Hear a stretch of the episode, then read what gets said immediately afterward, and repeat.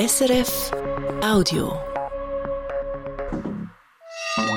SRF 2 Kultur Wissenschaftsmagazin. Wir sprechen heute über Solarautos, also Autos, die nichts anderes zum Fahren brauchen als die Energie der Sonne. Über Astronauten und ihre Gesundheit, also die Frage, wie schädlich Ausflüge ins All eigentlich sind und über gezielte Hilfsangebote für Männer, die Suizidgedanken haben und die Frage, was ihnen denn am besten hilft. Herzlich willkommen, mein Name ist Katrin Zöfel. Solarzellen auf dem Autodach montieren und dann mit dem Sonnenstrom vom Autodach vorwärtskommen. Die Idee hat den harten Praxistest im Autorennen zum ersten Mal bestanden vor fast 40 Jahren. 1985 bei der ersten Tour de Sol von Romanshorn nach Genf. Einem Solarautorennen für echte Solarnerds. Im Alltagsbetrieb auf der Straße hat sich die Idee nicht durchgesetzt. Dabei, sagt mein Kollege Christian von Burg nach einer Woche Recherche, hat sich technisch seitdem extrem viel getan. Die Solarautos von heute brauchen viel kleinere Dachflächen für ihre Solarzellen als die allerersten Modelle. Die Batterien sind um Welten besser und tatsächlich ist es jetzt soweit, dass einzelne Startups versuchen, massentaugliche Modelle auf die Straße zu bringen. Wir sind am Flugplatz Dübendorf in einem alten Hangar. Fünf ETH-Studenten montieren die letzten Elemente ihres selbst entwickelten Solarrennautos einen Überrollbügel zum Schutz des Piloten. Dann tragen sie zu viert die Batterie heran. Schwer sei sie, sagt Aaron Grieser. Aber immerhin auch so, dass man sie tragen kann. Das unterscheidet sich schon mal von einem normalen Elektroauto. genau, das ist. Es sind insgesamt 20 Kilogramm Batterien plus Gehäuse, die das Ganze noch ein bisschen schwerer machen. Die Batterie eines normalen Elektroautos ist mindestens zehnmal schwerer. Hier beim A Centauri Solar Racing Projekt ist alles optimiert, leichter und aerodynamischer als bei normalen Straßenfahrzeugen. Und so wollen es die Studierenden schaffen, in fünf Tagen 3000 Kilometer quer durch Australien zu fahren, in der World Solar Challenge, dem härtesten Solarrennen der Welt. Vieles ist anders heute, wenn man vergleicht mit der ersten Tour de Sol, die 1985 in der Schweiz stattgefunden hat, sagt Alexander Ebnöter. Es hat ein bisschen wie UFOs ausgesehen früher.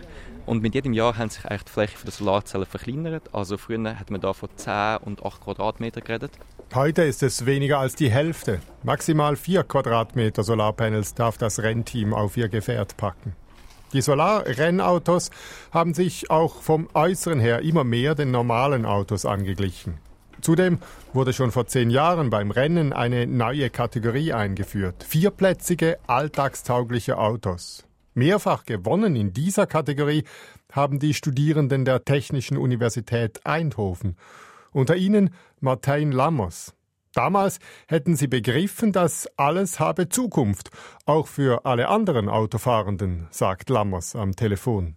For us, that was the beginning of understanding that this is actually a concept that might be feasible to be used by everybody uh, in the future as well.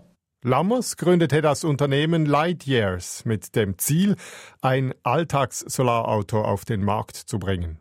Beim Modell Lightyear Zero reiche die Ladung vom Dach nach einem Tag im Sommer um 50 bis 60 Kilometer zu fahren, sagt Lammers. If you put the car in the sun, in the summer you get around 50 uh, to 60 kilometers per day extra. Die Batterie, die auch am Stromnetz geladen werden kann, gibt 600 Kilometer Reichweite. An sonnigen Wintertagen reiche der Strom vom Dach nur für 20 bis 30 Kilometer. Der Rest komme dann von der Steckdose. Aber die meisten Autos seien im Alltag sowieso nur über kürzere Strecken unterwegs. Ihr Auto sei aerodynamischer und leichter als andere Autos, aber genauso bequem und sicher, sagt Lammers über sein Modell Lightyear Zero. Doch Anfang Jahr musste seine Firma Insolvenz anmelden. Das Autogeschäft ist knallhart. Für Christian Bach, Abteilungsleiter Fahrzeugantriebssysteme bei der Eidgenössischen Materialforschungsanstalt EMPA, ist denn auch klar, Solarzellen auf dem Autodach sind nicht ideal. Sie seien nicht im richtigen Winkel auf die Sonne ausgerichtet und die Fahrzeuge stünden oft auch im Schatten. Deshalb machen Gebäude fest installierte Photovoltaikanlagen wesentlich mehr Sinn. Beides mache Sinn, entgegnet Lammers. Autos hätten viele Flächen, die sich gut nutzen lassen. You should do both, I think. Why not use the roof of the car to have solar panels on there as well? Seine Firma ist unterdessen neu gestartet mit Geld privater Investoren, auch aus der Schweiz. 200 Mitarbeitende arbeiten am Nachfolgemodell, das zwischen 30 und 40.000 Euro kosten soll. In drei bis vier Jahren soll es zu kaufen sein. We expect to be able to bring that to the market in three to four years from now. Andere Startups verfolgen ähnliche Pläne. Unterdessen gehen auch größere Autobauer auf Lamos zu. Und es gibt einen jährlichen Kongress zum Thema. Zurück zu den ETH-Studierenden. Das Solarmobil steht auf der Teststrecke bereit. Aaron Grieser hat den Helm angezogen, er sitzt am Steuer und wartet auf das Kommando. Aaron, go. Erst zum zweiten Mal sitzt er im selbstgebauten Solarrennauto. Trotzdem schafft Grieser die Acht, die er fahren muss, unterhalb der vorgegebenen Testzeit. Er ist zufrieden. Fühlt sich gut an, fühlt sich richtig gut an. Zeit overall? Äh, 17,5.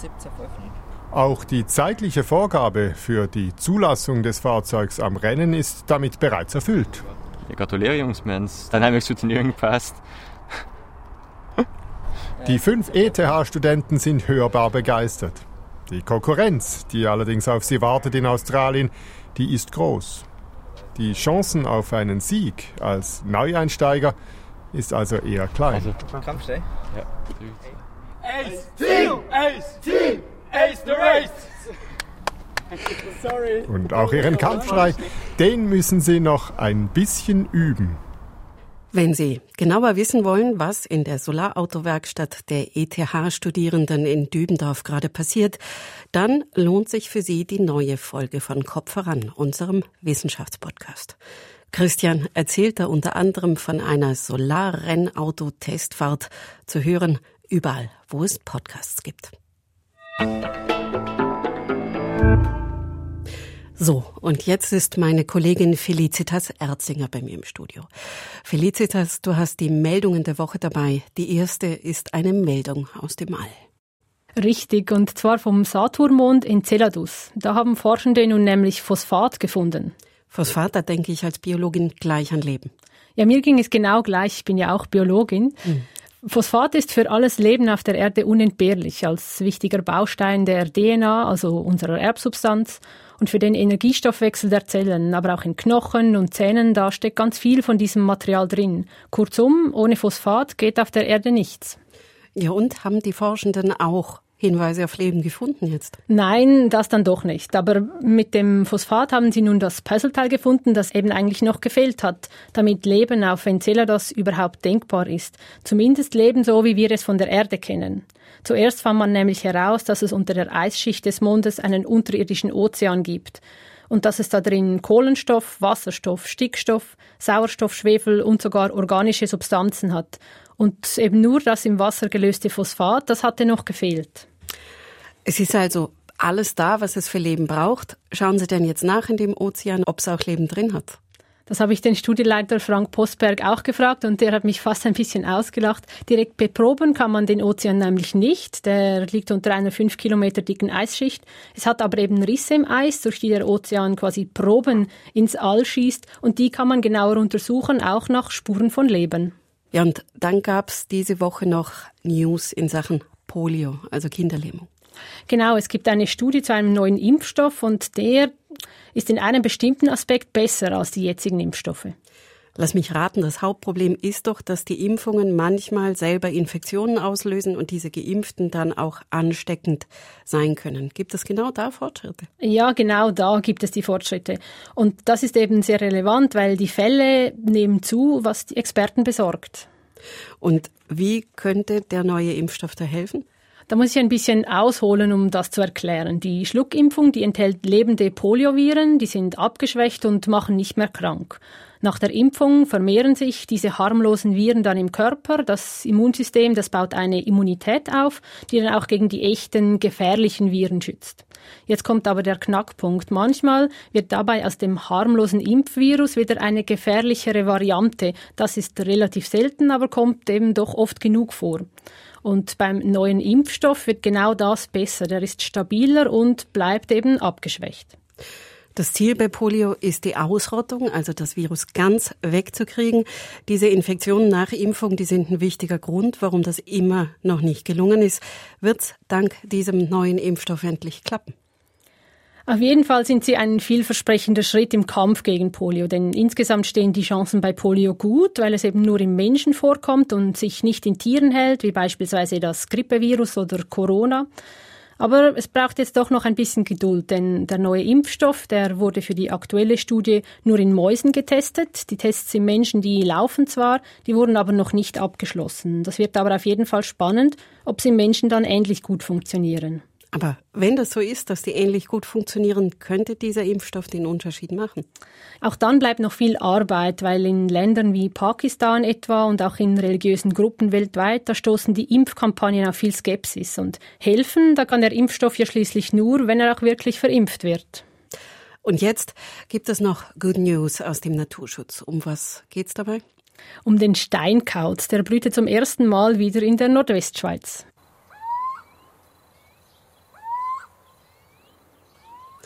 Jetzt weiß ich, wie er klingt. Sagst du mir noch, wie er aussieht? Es ist eine kleine Eulenart, etwa 22 cm groß und vielleicht 200 Gramm schwer. Das Gefieder, das ist braun-weiß gesprenkelt und charakteristisch sind vor allem seine gelben Kulleraugen. Ist ein total niedliches Kerlchen. Und der brütet also wieder, war der denn ausgestorben?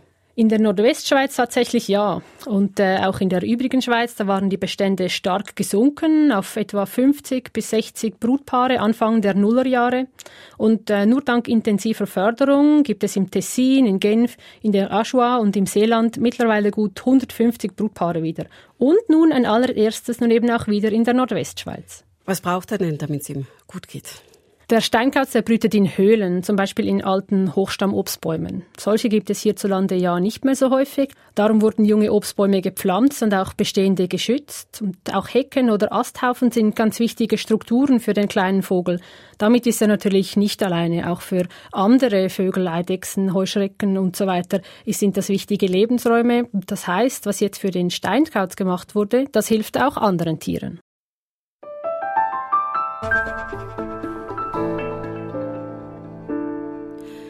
Leben im Weltraum, auf dem Mond oder dem Mars. Für manche ist das ein Traum. Ich für meinen Teil würde das zumindest als verlängerten Ausflug auch gerne mal erleben, solange man mich danach wieder zur Erde zurückschickt. Für den Mond ist das Projekt Leben im All gar nicht mehr so weit weg. In wenigen Jahren sollen Astronautinnen dort eine permanente Bleibe für Menschen aufbauen, sodass Menschen geht alles nach Plan, über mehrere Monate am Stück auf dem Mond bleiben könnten. Soweit so gut. Doch es gibt einen Pferdefuß. Gerade Langzeitaufenthalte sind mit ordentlichen Gesundheitsproblemen verbunden. Man weiß, dass Muskeln und Knochen sich im All abbauen und das Erbgut der Astronauten sich verändert. Eine Studie zeigt neu, dass auch das Gehirn von Veränderungen betroffen sein kann. Deshalb sind wir Menschen überhaupt weltalltauglich? Anita von Mont hat für uns recherchiert. Das Weltall ist ungesund für Menschen. Hinweise dafür gibt es genug. Nehmen wir zum Beispiel Scott Kelly. Fast ein Jahr, so lang wie wenige, hielt es der US-Astronaut auf der internationalen Raumstation aus. There's a lot of stuff I didn't do because I was managing my fatigue level. Er musste seine Aufgaben wegen Ermüdung gut einteilen, sagte er in einem Interview kurz vor seiner Landung. Zurück auf der Erde habe er sich wie ein Greis gefühlt, schrieb er später, müde, mit steifen Beinen, wunden Füßen. Er erholte sich zwar, doch auch ein halbes Jahr nach der Landung hatte er womöglich bleibende Änderungen im Erbgut. Denkbar zumindest, dass er vorschnell altern wird. Noch ein Beispiel. Ron Evans, 1972, Astronaut im Apollo-Mondlandungsprogramm. Hier bei einem Außeneinsatz am Apollo-Raumschiff. Er starb mit 56 an einem Herzinfarkt. Auch andere Apollo-Astronauten starben an Herz-Kreislauf-Erkrankungen. Einer Studie zufolge vier bis fünfmal öfter als Astronauten, die nahe bei der Erde flogen. Herz-Kreislauf-Erkrankungen werden wohl durch kosmische Strahlung mit verursacht. Die ist auf dem Mond stark und auf dem Mars noch stärker. Rachel Seiler von der Universität Florida. For instance, in this isolated environment, they're far from their family. Dazu kommt die Isolation, die auf die Psyche drückt. Der Schlafrhythmus ist oft unregelmäßig und, nicht zu vergessen, die fehlende Schwerkraft. Daher bilden sich etwa die Muskeln und Knochen zurück. Die Schwerelosigkeit führt speziell bei Langzeitastronautinnen und Astronauten auch zu auffälligen Veränderungen im Gehirn. Das hat Rachel Seidler in einer neuen Studie in den Scientific Reports gezeigt. Wir haben sogenannte Ventrikel untersucht. Das sind Hohlräume im Gehirn, gefüllt mit cerebrospinaler Flüssigkeit. Sie sind wichtig, etwa um im Gehirn Abfallstoffe wegzuräumen. Diese Ventrikel erweitern sich bei Langzeitaufenthalten im All deutlich. Um bis zu einem Viertel weiteten sich die Ventrikel aus. Am größten war ihr Volumen bei Personen, die sechs Monate im All waren. Bei Personen, die bis zu einem Jahr im All waren, dehnten sie sich nicht weiter aus. Letzteres könnte man als Good News lesen für noch längere Flüge, etwa zum Mars, sagt Rachel Seidler. Doch betont sie auch, We don't really know what the impact is on long-term health or human performance. Wie diese Hirnveränderungen die Gesundheit langfristig beeinflussen, ist heute noch unklar. Immerhin scheinen sich die Ventrikel selbst auf der Erde wieder zu normalisieren, aber nur, wenn die Astronauten vor ihrer nächsten Mission mindestens drei Jahre pausieren. Top ausgebildete Astronautinnen und Astronauten, die am Boden vor jedem Einsatz mindestens drei Jahre pausieren. Das könnte zum Problem werden für die teuren personalintensiven Flüge, die die NASA in wenigen Jahren zum Mond plant und Elon Musk in rund zehn Jahren zum Mars angekündigt hat. Doch momentan sei die Raumfahrt ohnehin noch nicht so weit, Menschen guten Gewissens monatelang zum Mond und Mars zu schicken, sagt Michaela Girgenrath vom Deutschen Luft- und Raumfahrtzentrum. Es werde aktuell zwar viel geforscht, um die Gesundheitsrisiken zu senken, und man habe manche Risiken heute auch besser im Griff. Bei diesem Muskelknochenabbau, da weiß man, dass die Astronauten schneller fit sind, wenn sie gut trainiert haben im All. Was man aber zum Beispiel festgestellt hat, ist, dass Knorpelveränderungen, die werden immer so ein bisschen vernachlässigt, aber die Knorpelveränderungen, das dauert ein bisschen länger. Und unter Umständen kann es da auch zu lang anhaltenden Schäden kommen. Wie anhaltend mögliche Gesundheitsschäden nach Langzeitflügen im All sind, lässt sich heute aber nicht sagen. Dazu gibt es schlicht zu wenige Langzeitastronauten und Astronautinnen von der ISS, die man untersuchen könnte. Zudem weist Gergenrath auf eine Großbaustelle hin. Was man sicher im Auge behalten muss, sind Langzeitschäden, gerade im genetischen Bereich durch erhöhte Strahlung. Da ist sicherlich noch viel zu tun, gerade im Bereich Strahlung. Da ist die Forschung also stark gefordert, wenn der Zeitplan der künftigen Langzeitmissionen eingehalten werden soll. Ein Bericht von Anita von Drei von vier Menschen, die in der Schweiz oder Deutschland durch Suizid sterben, sind Männer. Ein wichtiger Grund, Männer lassen sich weniger helfen. Sie senden bei Suizidabsichten weniger klare Warnsignale als Frauen. Wenn sie das Gefühl haben, nicht mehr gebraucht zu werden, wenn sie sich zurückziehen von Freunden und Familie, sagen sie oft nur, ich kann nicht mehr. Deutlicher werden sie selten. Forscherinnen der Uni Leipzig wollen nun etwas Neues versuchen. Sie haben eine Online-Plattform entwickelt, die gezielt Männer mit Suizidgedanken anspricht. Sibylle Kölmel berichtet über die allerersten Erfahrungen. Mein Eindruck vor ein paar Jahren war, dass es im Internet einfach kaum was gab, was explizit Männer angesprochen hat zum Thema Suizidalität, Suizidgedanken oder Suizidabsichten. Und schon gar nicht gab es Berichte von Betroffenen, die man finden konnte oder Videos mit ExpertInnen, die irgendwie nochmal auf so einer ganz anderen Ebene Sachen vermittelt haben. Also ich habe jedenfalls nie irgendwas gefunden in der Richtung. Aufgrund solcher Beobachtungen hat an der Universität Leipzig der Forschungsverbund Man Access gemeinsam mit Wissenschaftlerinnen und Wissenschaftlern aus Bielefeld und Berlin ein Online-Angebot für Männer entwickelt, das Suizidversuche und Suizide verhindern möchte. Dazu führten Mitarbeitende der Universität Leipzig Interviews mit Männern jeden Alters, die einen Suizidversuch unternommen hatten. Ich war sehr beeindruckt von der großen Bereitschaft der Männer über ihre suizidalen Krisen, über diese sehr schweren Momente, Zeiten zu sprechen, auch über den Willen, an der Entwicklung von so einem Angebot für Männer mitzuarbeiten, da was beizutragen, da was zu verändern. Sagt Cora Spahn, Diplompsychologin an der Abteilung für medizinische Psychologie und medizinische Soziologie an der Uniklinik Leipzig.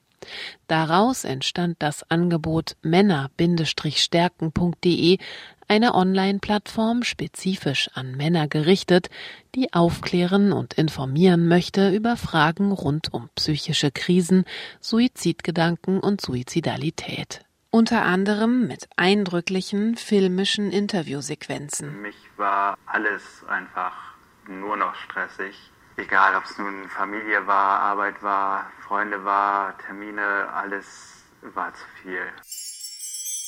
Das Online-Portal möchte klarmachen, viele Männer sind betroffen von psychischen Krisen und oftmals würden sie sich dafür schämen, erklärt die Psychologin Cora Spahn. Deswegen auch mit keinem anderen sprechen, niemanden belasten wollen, das wollen wir klären, dass das nicht der Fall ist. Das Projekt Man Access an der Universität Leipzig versucht daher, betroffenen Männern aufzuzeigen, wo sie Hilfe erhalten. An wen kann ich mich in einer Notsituation wenden, sofort und auch mitten in der Nacht, wenn ich verzweifelt bin und nicht mehr weiter weiß? Wo finde ich längerfristig Unterstützung, wenn ich bei bestimmten Problemen Rat benötige? Das Online-Informationsangebot will Männer auch dabei unterstützen, ihre eigene Situation richtig einzuschätzen. Auf der Seite befindet sich eine Liste mit Warnsignalen, die darauf hindeuten können, dass sich ein Betroffener in einer Krise befindet. Zum Beispiel Kraftlosigkeit, Rückzug von Freunden und Familie, Angst vor der Zukunft oder der Gedanke, von niemandem gebraucht zu werden. Denn noch immer gängige Bilder von Männlichkeit können es Betroffenen erschweren, Hilfe zu suchen oder diese in Anspruch zu nehmen. Für uns teilweise auch überraschend oder erstaunlich war, wie stark doch diese Männlichkeitsstereotype, die wir so haben oder die es so gibt, wie die tatsächlich auch Männer allen Alters berichtet haben. Und dass eben in solchen Momenten die essentiell krisenhaft sind, dann eben doch wieder diese Bilder anspringen von, ich muss stark sein, ich muss durchhalten, ich muss leistungsfähig sein als Mann, ich muss die Familie ernähren, ähm, Geld verdienen. So Cora Spahn. Hinzu kommt, sagt sie, den Betroffenen fehlten oft die Begrifflichkeiten, um ihre Notlage klar auszudrücken. Das ist schon ein großer Teil, der sagt, ja, ich habe meinen Suizidversuch angekündigt. Wenn wir allerdings genauer hinschauen, was sie denn konkret sagen, dann sind das Aussagen, die häufig sehr vage sind oder eben nicht klar auf einen geplanten Suizidversuch zu beziehen sind. Also in der Richtung, dass sie sagten, ich kann nicht mehr oder ich will nicht mehr. An der Universität Zürich erarbeitet der Psychologe Andreas Walter mit seinem Team seit 2016 speziell auf Männer zugeschnittene Therapien bei Depressionen. Walter beobachtet, dass Männer in seelischen Notlagen sich oft reizbar oder aggressiv zeigen oder ihre Not über ihr Handeln vermitteln möchten. Dann versuchen sie wieder einen neuen Job oder lösen die Wohnung auf oder tun etwas, was man ihnen eigentlich sonst nicht so in ihrem Lebenslauf zugeschrieben hätte. Und das wird dann oftmals einfach auch nicht registriert, weil die Gegenseite hat erwartet, ja, sag mir, dass es dir nicht gut geht. Der Psychologe Andreas Walter analysiert gemeinsam mit den betroffenen Männern auch die traditionellen Vorstellungen von Männlichkeit. Dabei herauszuarbeiten, welche davon womöglich schädliche Auswirkungen auf die Depression oder eben auch Suizidalität oder eben auch auf die Therapie haben könnten, wie zum Beispiel so ein Gedanke wie, nur wenn ich meine Familie versorgen kann, bin ich etwas wert. Auch auf den Testosteronspiegel wird geschaut. Ist dieser zu tief, kann das die Symptomatik verschlechtern. Dann gibt es Möglichkeiten, mit Testosteron zu behandeln und den Zustand zu bessern. Mehrere hundert Männer werden derzeit behandelt im Großraum Zürich. Über ein Online-Screening kann man mitmachen und wird dann eingeladen. Ziel ist es, Männer mit Depressionen individuell behandeln zu können, bevor die Erkrankung chronisch wird oder gar zu Suizidgedanken oder einem Suizid führt. Denn dieser steht meist, so der Zürcher Psychologe Andreas Walter, am Ende einer längeren Belastungsphase. Da treten ja im Vorangehen schon ganz viele Themen auf, die man angehen kann. Und wir versuchen eigentlich beim Emotionsausdruck da anzusetzen, dass die Männer auch dürfen mehr und mehr negative Gefühle ausdrücken und dann nicht sich Sorgen machen müssen, ist das jetzt männlich oder nicht. Und Andreas Walter sagt, auch das persönliche Umfeld könne ganz konkret hilfreich zur Seite stehen. Seinen Partner, seinen Sohn oder seinen Vater, seinen Bruder da unterstützt und ihn einfach direkt anspricht, hey, geht es dir gut? Wie ist es gerade? Erzähl mir doch mal wirklich, wie es dir geht. Und wenn man wirklich auch die Befürchtung hat, dass jemand in eine suizidale Phase kommen kann, die Person direkt ansprechen, hey, gibt es da Suizidgedanken bei dir? Und dann sagen die Männer dann schon auch eher die Wahrheit und ja, so ist es gerade oder nein, so ist es nicht. Nochmal nach Leipzig. Auch dieser Mann hat seine Erfahrungen für das Leipziger Portal männer-stärken.de geschildert. Sein Eindruck ist, dass sich bei dem Thema Männer und Suizid in der letzten Zeit etwas verändert. Dass es ein bisschen aufbricht, auch darüber zu reden. Ich hoffe auch ein bisschen, dass diese gesellschaftlichen Vorbehalte da ein bisschen gerade weniger werden. Männer, die lernen zu sprechen, wenn sie Hilfe brauchen. Was für einen Riesenunterschied das machen kann, davon hat hier Sibylle Kölmel erzählt. Kennen Sie jemand, der allenfalls Hilfe braucht oder denken Sie selbst über Suizid nach? Die Telefonseelsorge 143 kann eine erste Anlaufstation für Sie sein. Und mehr Hintergrund zum Leipziger Projekt und weitere Infos gibt es ab Montag auch auf srf.ch-wissen. Und damit geht das Wissenschaftsmagazin schon wieder zu Ende. Die redaktionelle Verantwortung hat Christian von Burg und ich, Katrin Zöfel, sage Danke für Ihre Zeit und Ihre Aufmerksamkeit. Das war ein Podcast von SRF.